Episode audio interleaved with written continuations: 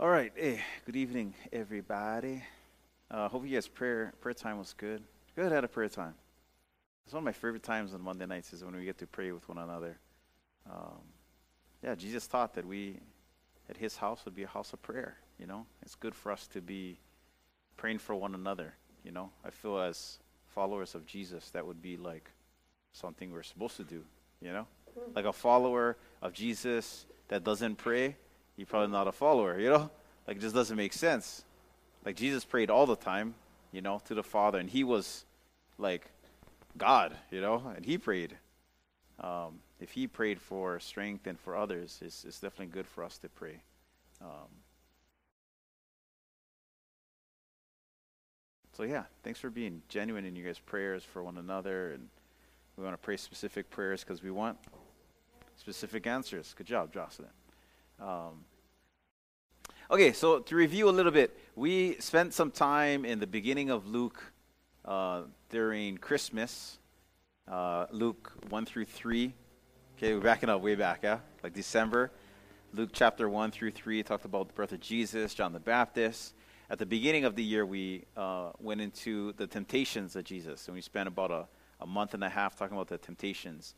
And then um, when Easter came around, we kind of jumped to the end of Luke and started talking about the resurrection. Yeah, and what does that mean? Um, so, just to get you guys caught up real fast. So, Jesus came, he lived, he loved, he died a brutal death. Yeah. Uh, not only physically, but spiritually as well, like taking on the sins of the world on his shoulders. He died, was dead for three days. Yeah. And he rose. Praise the Lord on the third day. And we kind of been talking about the significance of the resurrection of Jesus. So we know that the blood, through the blood of Christ, we get what? Forgiveness of sins. Yeah? Our sins are forgiven because of the blood that was shed on the cross. Amen? Yeah? Without the blood, without the shedding of, of uh, Without the shedding of the blood on the cross, yeah, there would be no forgiveness of sins. So, the gospel message God is what? Two things. God is holy and sinless. Man is not holy and, and full of sin. Amen?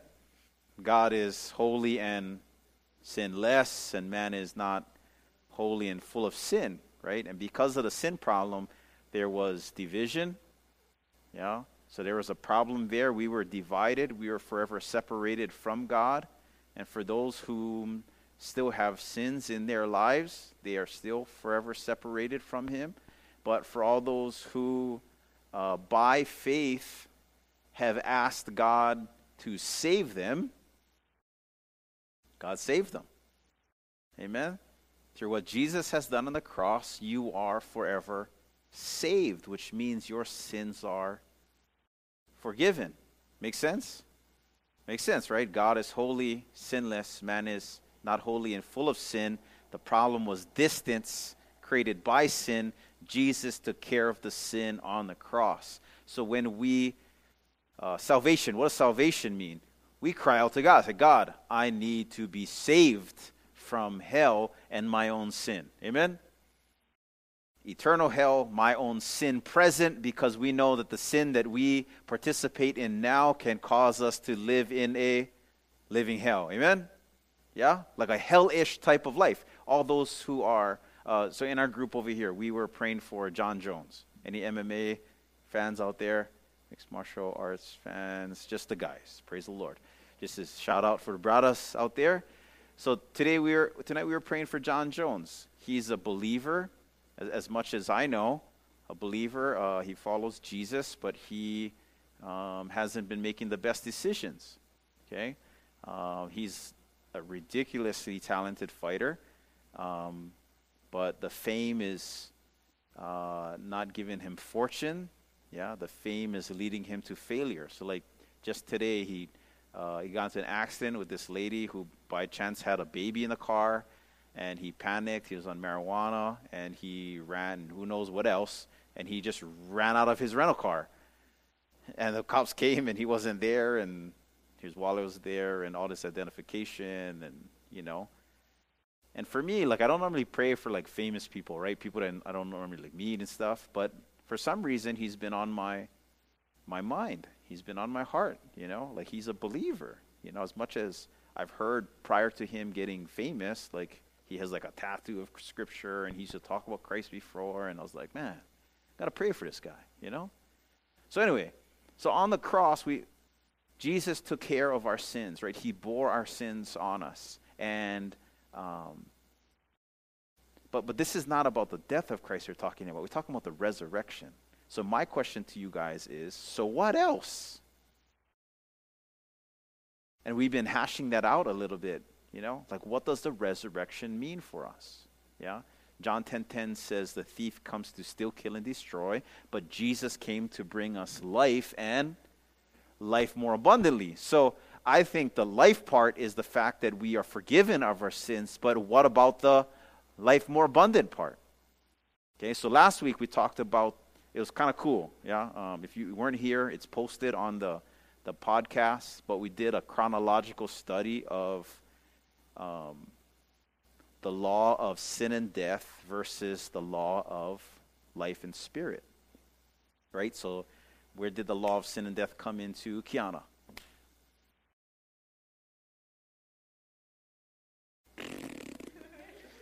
Yeah, you're like, what? So, the law of sin and death was introduced when the Ten Commandments came on the scene. The Ten Commandments, coolest little 10 things we've ever had. Why? Because prior to that, we never had anything written from God. You know? It was just God moving different individuals at different times. Ten Commandments come on, and then we have actually in hand written statements from God saying what we should be about and what we shouldn't be about. But what the law does is what it's supposed to do similar to how we have our judicial system that we have the law you uh, what the law does it it condemns error. Yeah? It does a great job at showing you where you stand. Yeah? The ten commandments came and said here's the fence. You're either in the fence or outside of the fence. Yeah? So what it did was it actually created this sin value. Yeah? And so people understood now for the first time that they were in sin and that sin caused death. So what was actually created for a good thing was limited. But we know that that 10 commandments was pointing towards Jesus. Because soon after the 10 commandments came not praise and worship, it came murdering of animals. Right? So Jesus instituted animal sacrifice. Yeah, scapegoats, uh, calves, and sin offering. Okay, so once a year, people would come and offer their sin sacrifice. Yeah, because without, like Hebrews says, without the shedding of blood, there's no forgiveness of sin. Yeah, there's no atonement for sin. Okay, um, and so animals their blood would be shed on the altar, and that would cover their sins. But that was limited also. It forgave sin, but it didn't do what, Keone? Exactly. Yeah. So their sin offering became an actual reminder of sin. It never actually cleansed their spirit. Okay?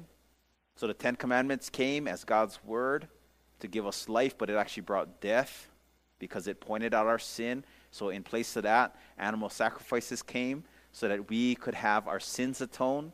But the blood of animals, if it was sufficient, you would never have to sacrifice animals again, right? If one animal was sufficient for you in covering your sin, you wouldn't have to sacrifice a a second animal the next year. Amen? But the animals that were sacrificed were insufficient to cleanse us of all our unrighteousness. So, year after year after year, they had to sacrifice animals. You follow me? This is good stuff right here. This is basic, fundamental, foundational Christianity. You guys got to understand this stuff. Okay? So that's why when Jesus came on the scene, he was known as the Lamb of God. Yeah. And after his death and resurrection, what also left were two things the Ten Commandments and animal sacrifices. So the Ten Commandments didn't leave, they actually got deeper. Yeah? So what Jesus said and what the Ten Commandments are is like Jesus says not only is murder bad, but even if you call your brother a fool, that's equally bad because he was going not to the act of sin, but to the the heart of sin. Amen. Okay? So he was teaching on it, but he knew that he was limited. Why? Why was Jesus limited? That's not rhetorical. Like, give me an answer. Why was Jesus limited while he was here? Because he was flesh. He only could be in one place at one given time. He couldn't be in multiple places at multiple times until he left. After he left, Jesus promised what?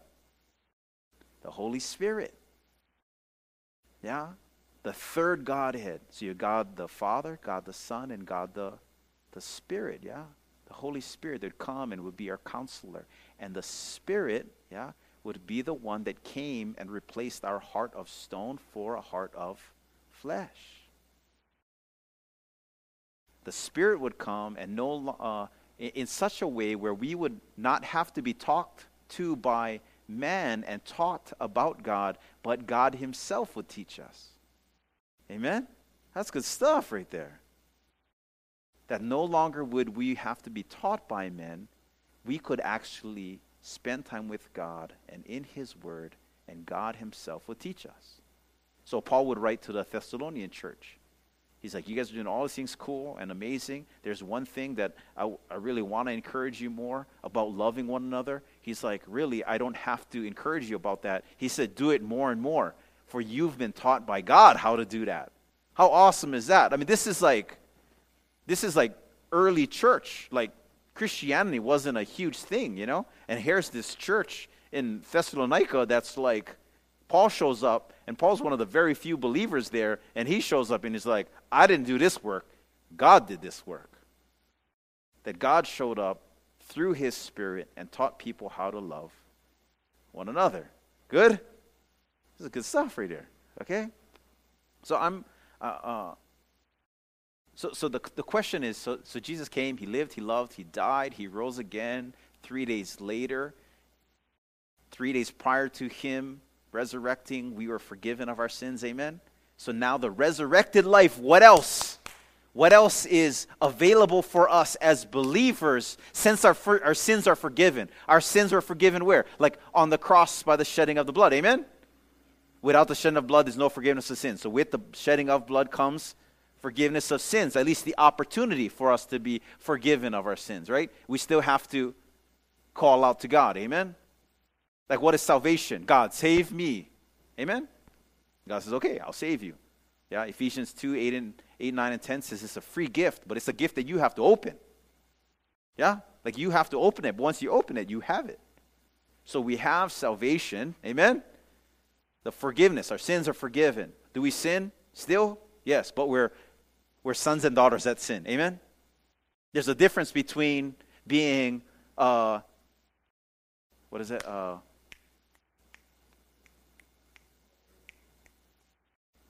Kids, yeah, kids. Um, uh, yes, orphans. Thank you. Yeah, parented, pa- parentless kids. Yeah, like fatherless kids. So before we come and become believers in Jesus Christ, we're like orphans. We, we have no direction, no, no purpose, no future, no eternal purpose, at least. You might have a limited purpose in this world, but nothing eternal. But when we come and we call on the name of our Father, it says we can be saved. Amen? Yeah? Romans chapter 10, 8 through 9 and 10. Yeah? If we confess our mouth, believe in our heart that Jesus is Lord, we will be saved. Amen? That's good stuff right there. Okay? So forgiveness of sins with the shedding of blood, resurrected life. I think majority of us as believers understand the cross. But my question to you is do you understand the resurrected life? It's good. That Jesus didn't just for, die to forgive you. Uh, well, Jesus died to forgive you of, of your sins, but he came back to life to show you the life more abundantly. And I think a lot of believers stop at the first part, you know? They stop at the first piece of that. But Jesus comes back to life. He get, uh, ascends to heaven about 40, 50 days later, and he sends his, his Holy Spirit upon us. Yeah? And everything changes then. Okay? Because prior to the Holy Spirit, there, prior to Jesus, there was the law, right? The Ten Commandments. That was the law of sin and death, and animal sacrifice was still in place. So Jesus came and he taught about this law of spirit and life that was fulfilled when the Holy Spirit came. Right? Where the Spirit of the Lord is, there is. Chank, chank, chank. Right? That's the roots right there. There is peace. There is love. There is joy. Come on, harmonies. Okay?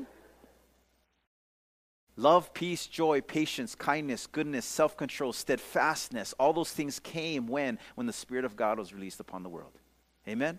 Those things might have been present prior to the Holy Spirit, but not in the same way that the Spirit brought it. Yeah?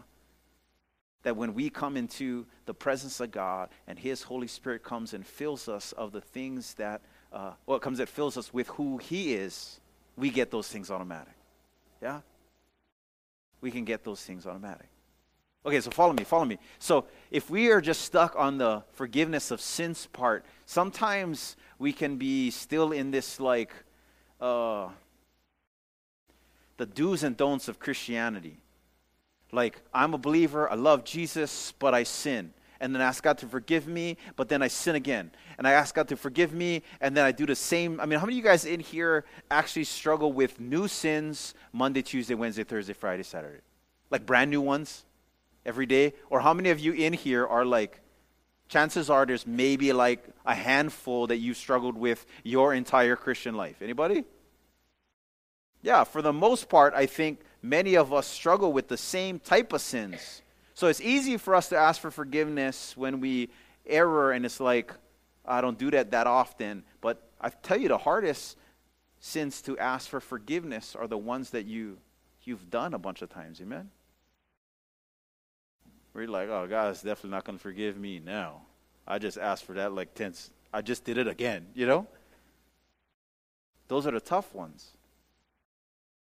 So in Christianity, there's this balance of like, what we're supposed to do and who we are. Yeah. Um,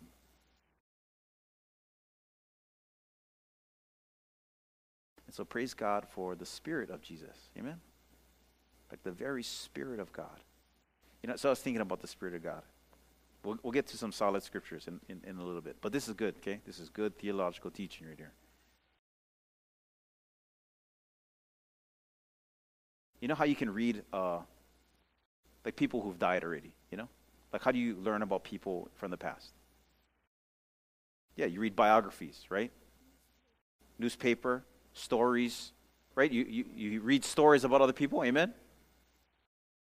But how many of you guys have, have read a biography or something about like a history synopsis of a person? Anybody in here? Raise your hand. You guys all went to school? Yes. You know, like you read about somebody, or even if somebody's alive and you haven't ever met, and you're like, oh, I'm reading about them. Maybe you read like, oh, they've they've you know statistics about them in sports or what they've done in life, but those readings fall very short of who they are as a person. Amen. Like I can read so many things about a person, but I might not necessarily like catch who that person really is. But that's not how it is when we read God's word.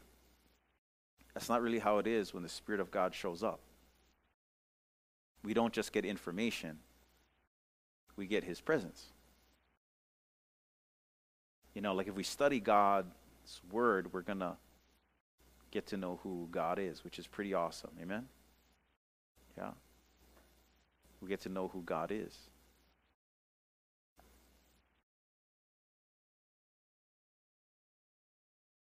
the Spirit uh,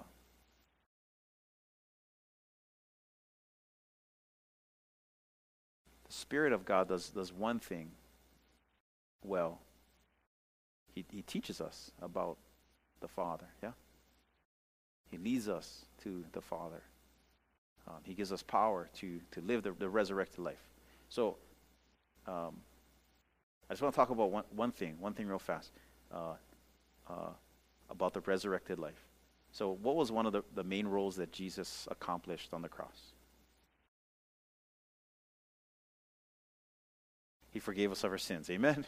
He's like, oh, that's a tough question. I should give you his answer like 10 seconds ago. Okay? One of the main things that was accomplished on the cross, yeah, was that we were forgiven of our sins. The cool part is, post resurrection, we actually become Jesus like, and Jesus gives us the power to forgive people of their sins. How awesome is that? So, you know how I actually got started about this was I was, thinking about uh, forgiveness of sins, and Jesus actually forgave people before he went to the cross. So, so I was actually thinking if Jesus forgave people before he went to the cross, why did he have to go to the cross? Think about that. That's pretty depth. That's, that's some deep stuff right there.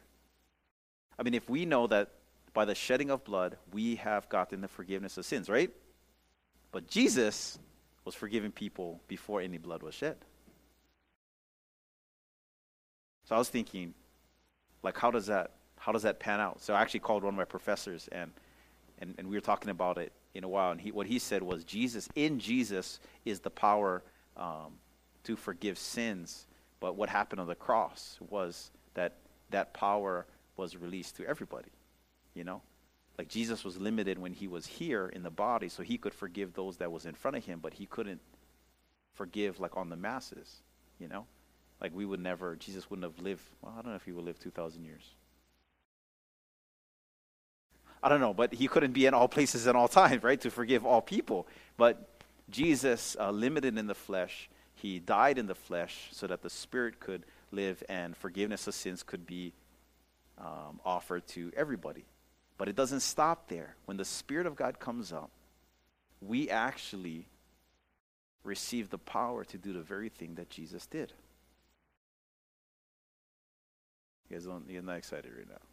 Wow, this is cool stuff that we actually get to participate in the very thing that Jesus came to do. I mean, Jesus healed some people, amen? But Jesus knew that sin was worse than death, amen? So, like the paralyzed guy, yeah? So, Matthew, uh, Matthew chapter 9. Everybody knows the story?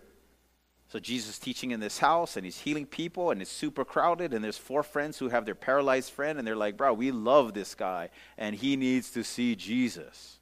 What do they do? Yeah, they they knock at the door. It's like nobody's answering. Boom! They climb up on the roof and they dig a hole in this guy's roof. I mean, these guys are committed. These guys are committed on making sure that their friend can walk. They're like, my friend is paralyzed. You're going to walk today. Why? Because I've seen Jesus do some cool things.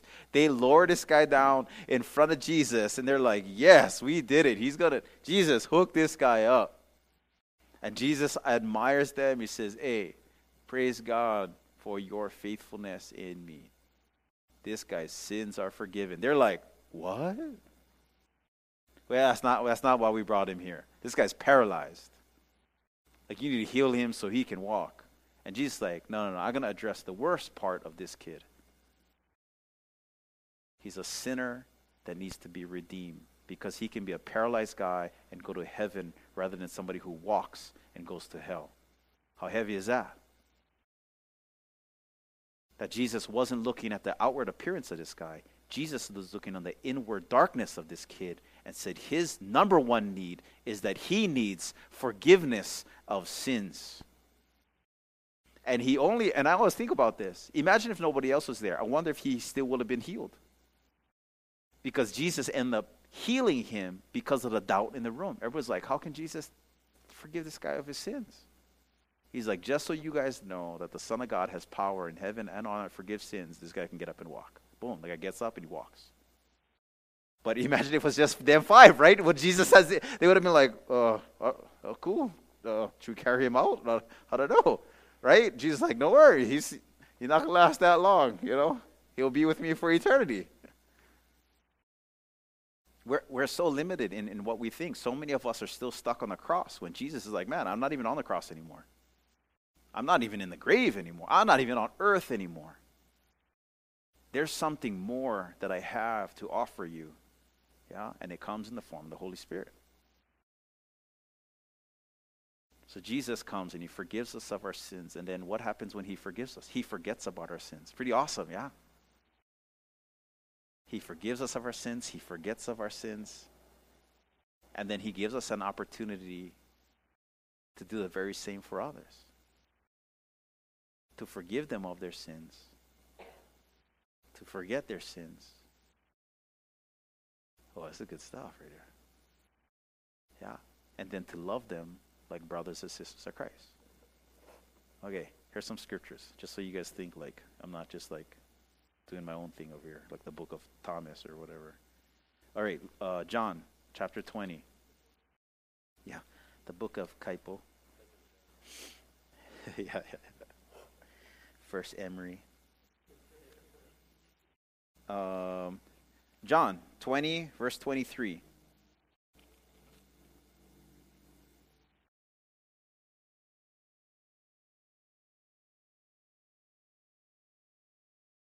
Oh, this is heavy. So Jesus appears to who? Jesus appears to the disciples. When is this? This is post resurrection, bro.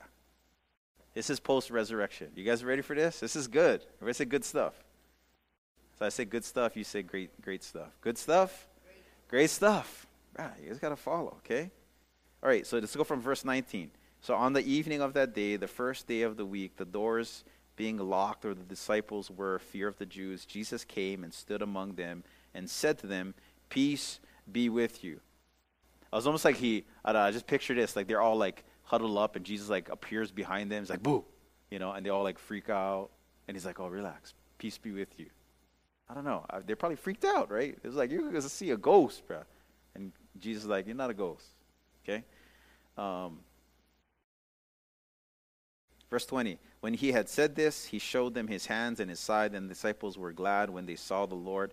Jesus said to them again, Peace be with you. As the Father has sent me, so uh, even so I am sending you. Verse 22 And when he had said this, he breathed on them and said to them, Receive the Holy Spirit. Also, resurrection, like died in the cross, like died on the cross, in the grave, out of the grave. Jesus breathed on them, says, Receive the Holy Spirit verse 23, this is first thing out of his mouth per post the Holy Spirit on them. He says, verse 23, if you forgive the sins of any, they are forgiven. If you withhold forgiveness from any, it is withheld. The very thing that Jesus had accomplished on the cross, he was now giving them opportunity to do.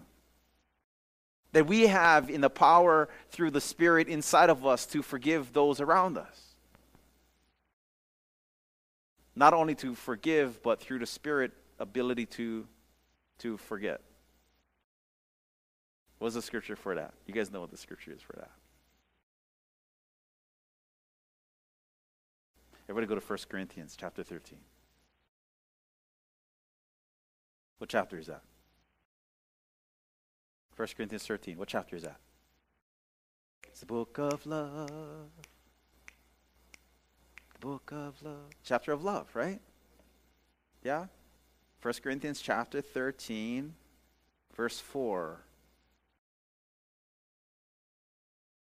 Love is. You guys know it, bro. You guys know it. Love is patient. Love is kind. Love does not envy or boast. So this is in the book of Corinthians, which is the Holy Spirit has already been released. Amen? Holy Spirit on the church in Corinth. Paul says, by the power of the Holy Spirit, we can have this divine love, not the, not the limited love. Yeah? You guys know what the limited love is? It's like aloha spirit by somebody who's not a believer. Right? Everybody says like Hawaii is like full of Holy Spirit, yeah? But I remember, I remember I took this trip to Argentina and I saw the Holy Spirit from non Hawaiians, bruh. Like I had never traveled to the Argentina before, you know, and I've pretty much only been in Hawaii. And I was like, holy smokes, this is the Lord. I've seen this on aunties before, you know? I've seen this on like local people before. And these guys know what like any like Kanaka in them, you know? And I was like, it's not a love spirit that is just secluded for Hawaiians. It came from the Spirit of God. You know? And then later I, I remember seeing and, and meeting like like Hawaiian aunties. I remember this one Hawaiian auntie who who was limited in her love, you know? And I was like, what? You know? Because the Aloha spirit is a love spirit that came from God and not from man, yeah? Man's love is always going to be limited. There's always going to be an end to that. There's always going to come a point where you've gone too far and it's like not enough already. Like the love that I have for you has come to an end where the Spirit of God and the love that He gives us, there, there's, there's no end to that. Okay, so go. Love is patient, love is kind, love does not envy, love does not boast, it is not angry or arrogant. This type of love is not rude.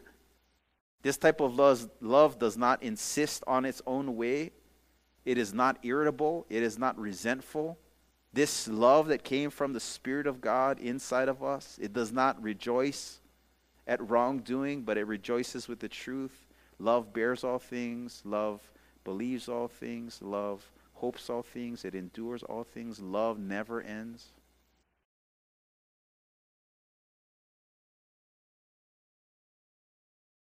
As for prophecy and tongues, those things will pass away. Yeah? For we know in part and we prophesy in part, but when the perfect comes, the partial will pass away. When I was a child, I spoke like a child. I thought like a child. I reasoned like a child. When I became a man, I gave the child's wills. For now we see in mirror dimly from face to face. And now I know in part. Then I shall know fully, even as I have been fully known. So now faith, hope, and love abide. Uh, these three, but the greatest of these is is love. Amen.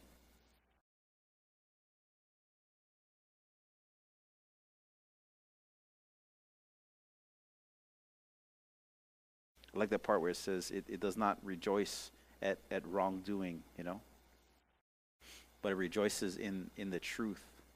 It believes all things, yeah? It bears all things. It hopes all things. It endures all things, you know. I know some translations it, it writes that it, it, this type of love keeps no no record of wrong, right? Yeah? Like there's a and this is hard, like a forgetfulness, like a godly forgetfulness, where somebody's offended you and they'd hurt you and you've forgiven them and God's released you from that and it's like there's no more chains anymore. Amen?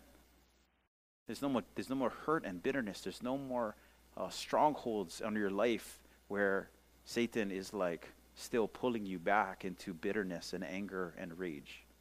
That we can have forgiveness to our core. Yeah? So, on this side of the empty cross with the Holy Spirit, we have power to forgive people and we have power to forget about the thing that we forgave them for. Amen? That's pretty awesome. You know what Satan, one of the things that he does in our lives is he, he tries to remind us, yeah? Satan is also known as the accuser. He's the liar accuser, which means we can already be forgiven because the blood was shed and God forgave us, right? Uh, 1 John 1 9, if we sin, you know, uh, we can confess and He forgives us. He's faithful and just to forgive us. Amen?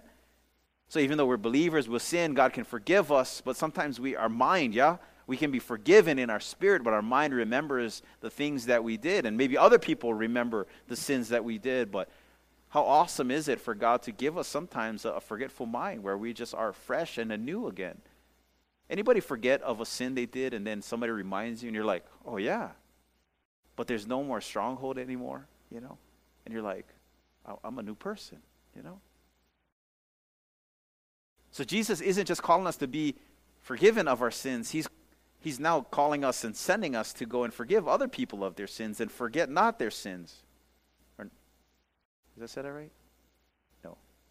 and to forgive, forgive, forget their sins. Amen? Yeah? And to love them purely and genuinely as God created them and God treats them. Pretty awesome. Um, where else is this found? Think about the Lord's Prayer. Forgive us of our sins, or forgive us our trespasses as we forgive those who trespass against us, you know? Real early in Jesus' ministry, he was teaching us that that we should pray for those things. Father, forgive. Yeah. The trespasses as we forgive those who trespass against us. You know, forgive us as we forgive them. That there's a correlation between us asking for forgiveness and us receiving that forgiveness and then us distributing it like receiving from God the forgiveness that is that is not freely given, but it cost him everything. And then for us, it's going to cost us something, but we need to freely give it. Amen. Because normally we forgive like when I mean, there's, there's a couple different times that you got to forgive people, right? Like sometimes where you're like numb, like you got offended, but you didn't really know that you're offended. You guys know about those times? Where like they're like, "Oh, sorry," like I ask you for forgiveness, and you're like, "Oh, don't even worry about it." Like I didn't even know you offended me. Then you know, like somebody said something and you're like, whatever, you know? Like for whatever reason you're guarded or you just were like dumb to it, you know, and you weren't offended. So those are sometimes that we got to forgive them and release them, and that's pretty easy. But what about the times where you really are offended and you really did catch like the deeper meaning behind what they said or what they did? Praise God that there's the Spirit of the living God who lives inside of us that gives us the power to do those things and then we release it and we give it to God, you know? And then we don't ever have to carry it again. To God, this is all you, man. I cannot carry that. It's all you. Yeah, and when, when I'm talking about the, to, to, the young people, I think about uh, families, you know? Families can, can wreck your life, you know? Like family is like amazing, but family can also be devastating, you know? Like when everything's all good, it's like, man, this is awesome. But we know that everything this side of heaven is going to fall apart. The only thing that's going to remain is faith in God. Amen? Anything not built on Him is going to uh, crumble, you know? It's not going to last. But Jesus can bring healing and forgiveness even in that area. He's doing that in my life. Yeah. Like I know God loves my family. You know? And we've gone through some changes recently, you know? But God is showing up. God is showing up in a real way where I'm not having to carry the bitterness. I mean, my parents were married like 30 plus years, you know, and the last couple years they they've been separated. I'm like, "What?" You know? I'm like the reason why I came to the Lord was through just the consistency of my parents, you know? And now that was like falling apart. And I'm like, what? My whole world, you know? And I'm an adult. Like, I can't even imagine, like, if I was, uh, you know, like you teenagers in here. The questions you would have and the turmoil that would be present. But let me tell you that in a world of shifts and changes, you're going to come to see Jesus in a way that you never would have seen him. God is bigger than all those things. And he can save you from the bitterness that comes from those times of depression, you know. In a world when everything is falling apart, you're going to see God because he's going to be the only thing left, you know.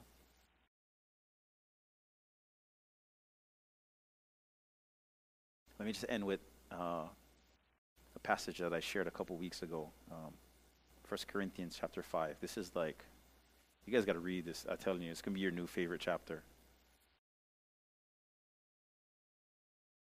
I'm not going to read the whole thing, but let's just pick it up from uh, mm, 14. Let's go from 11. Shucks. Let's go from verse 1. No, no, no. I just got to nitpick a couple of those. Okay? First Corinthians chapter 5. You guys got to read this chapter, right? It has. The point I want to get across is we are representatives of God. Like we get to rep Jesus. Amen? Like I was going to wear my. Uh, I was going to wear my Vans shirt. You know, like you can just well, actually, here, they're sprawl, bro. You know, like I've gotten so many comments from this, like, "What you MMA?" I'm like, "Oh, it's a guarantee, bro." You know, like I don't even like I just actually wore this because somebody left it. Uh, this one night that we were training, and I wear all time. Guys like, "Oh, MMA, yeah. so Sprawl's like a MMA term, girls. Just letting you know. Anyway, um, but you know how we get to rep stuff, right? Like, uh, if it's not like mixed martial arts stuff or like Vans stuff or Hurley stuff, like it might be like a Louis Vuitton purse, you know? Girls like, or Coach or what? I don't know, whatever. Okay, but we get to rep stuff that we're proud of, you know, and it costs us something. But praise God that we get to rep Jesus. Amen. That posts this side, so we got the cross and the empty tomb. Jesus ascended. Now we have the Holy Spirit living inside of us. With the Holy Spirit living inside of us. With the Holy Spirit, what? Living inside of us. You. Can you say that? Living inside of me. Can you say that? The Holy Spirit is living inside of me. Mark. Holy Spirit is living inside of me. You. Yeah? The Spirit of the living God is living in. Come on, you guys got to wrap your minds around that. The Spirit of God is living where? In, inside of you. Yeah? In such a way where we get to be ambassadors of the invisible God. We are the physical representation of the invisible. That's good stuff right there.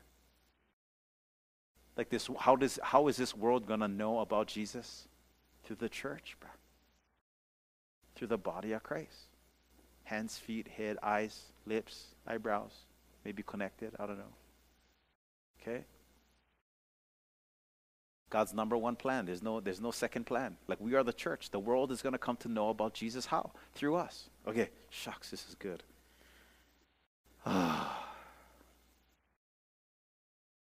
okay, can I read? You guys going to follow? This is good stuff right here. Okay, verse 11. Therefore, knowing the fear of the Lord, we persuade others. So, how does the fear of the Lord come? Because one day you know that you're going to stand before Him. Amen? that I'm going to stand before him, you're going to stand before him, and who else is going to stand before him? The sinner friends that don't know Jesus yet. The sinner friends that don't know Jesus yet, that God is putting us in their lives for. Amen? They're going to meet with their Creator one day, and hopefully we told them about Him before they met with Him. 2 Corinthians chapter 5, verse 11. Okay? So, so knowing the, the fear of the Lord, verse 11, we what? Persuade them. I have youth camp forms. You guys can take them all. Persuade your friends. Don't even tell them it's church camp. Don't even say anything about church. Because really, what we do there is not like what you do on Sunday morning. Praise God. Praise God. Okay? We're not playing Kajabi at church Sunday morning. Okay? Okay? Anyway, so we persuade them. Um, verse 14. For the love of Christ does what? It controls us. Yeah, I love that. Because we have concluded this. This is why the love of God controls us. That one has died for all, therefore all have died. And he died for all, that those who live might no longer live for themselves, but for him who for their sake died and was raised. That's good stuff right there. That's heavy. Okay? Uh, 17, therefore, if anyone is in Christ, he is a new creation. The old has passed away, and the new has come. Hey, we're living in the new. We are living in the new. How must have the Holy Spirit living in? Raise your, raise your hand if you have the Holy Spirit living inside of you. Praise God. How many of us know that you can ask for more of the Holy Spirit? It doesn't make sense. Like we have the Holy Spirit, but you can ask for more of the Holy Spirit. It doesn't make sense. But we can do that. How do we know? Jesus, pre temptations, out of the Jesus wet out of baptism was full of the Holy Spirit, scripture says. Post, he was empowered by the Holy Spirit, post temptations. Like something happened, like it was an igniter to the spirit that was living inside of him, you know? And Paul even would pray that we could have more of the Holy Spirit. Like we already have, I don't know, we have the Spirit, we have the Spirit, we can get more of the Spirit. Yeah, more better. More is better. Okay? Um, okay, verse 18. Let's wrap this up right here. Verse 18. All this is from God, who, through Christ, reconciled us to himself. So, what is reconciliation? Making everything right. So, what, what God did through Jesus on the cross was reconciliation. Okay? Uh, who through Christ reconciled us to himself and gave us what? The ministry of doing that. Jesus gave us the ministry of what he did. So Jesus, yeah, allowed for uh, humanity, sinful humanity, to have access to God. That was, that's reconciliation. Like he, he reconciled everything. That there was a debt that needed to be paid because of our sin, and Jesus c- cut it all out because of the cross. He said, I, I'm going to pay that debt. He reconciled the debt, and what does Jesus give to us? That ministry. Jesus gives us the ministry to reconcile humanity, your sinful friends, with the infinite, holy, sinless God. Oh, it's good. It's good, bro. It's good. Come on. Verse 19, that is, in Christ, God was reconciling the world to himself. And how did he reconcile the world? It says, by not counting their trespasses against them and entrusting to us this very message that God isn't counting their sins against them. The only thing that is separating them from God, God is telling us to go tell them, hey, if you call on the name of God, your sins aren't going your sins aren't going to be held against you anymore. Freedom, freedom, freedom. Not a law of sin and death, but a law of peace and grace. Like the only thing that like you you beat yourself up on, you don't have to beat yourself up on anymore. Why? Because there's forgiveness on the cross and there's deliverance through God's Holy Spirit. God gave us that message to take into the world. 20. Therefore, we are ambassadors of God. We are represent We represent God. Yeah. I was like, representatives of God. Representatives. Yeah. We get to rep Jesus, bro. The Holy Spirit is living inside of us, and we get to represent God. How awesome is that? We were once the sinful humanity that was forgiven, and now we reconciled unto God, and we're no longer damned and sinful. We're spirit filled and freed. Amen? Hey, my challenge to you tonight, yeah, is don't stop at the cross. Don't even think about the empty tomb. Think about now, this generation, our time. Paul says in chapter 6 today is the day of salvation. Do not harden your hearts to the gospel, but let us go out into the world as free as freed can be and take this news to the world. It can be your friends, your teachers, your boss, your parents, I don't care who, but, but there's somebody in your life where God has placed you so you can be a representative of Jesus. Ambassadors of God. Like when guys ask you what you do, like I serve the king, you know? Like my boss owns all you guys' companies, you know? Like we all pay taxes to this guy. He owns it all. Rather than serving your fame and your fortune and your likes and followers on Instagram, you know? Get people to follow you so they follow Jesus, you know? Not follow you because you take great selfies. You know? that God use us to, to be ambassadors in this world. How awesome is that? So whether you get all A's or all F's, whether you graduate or you don't graduate, whether you got a great, you know, high paying job or you don't have a job, we can have faith. Amen? This world's got all kinds of jacked up stuff that we live by. But we know that at the simplest core of who God calls us to be, it's to be ambassadors of Him. Okay, let's stand. Let's stand. And I'll close this in prayer. Uh, if you guys don't have a place, like if this is one of your main places where you get fed, um, we're going to have uh, the offering bowl up here. But if you have a local church, tithe to your local church, okay? It's good for you guys to tithe. Um, but anyway, let's pray. Let's pray. Uh, palms out and up. I just want to pray God's Spirit on you guys. Holy Spirit, thanks so much for being here tonight. Thanks, Father God, for your presence and your power and your spirit. And just in the name of Jesus, not by my words, but just by my faith in you, Father, I just ask that you to release your Holy Spirit on each one of my friends here. Man, release your Holy Spirit. We don't want to just live for the here and now. We don't want to live according to the patterns of this world. We want to live according to your patterns, Father. We want to be your ambassadors.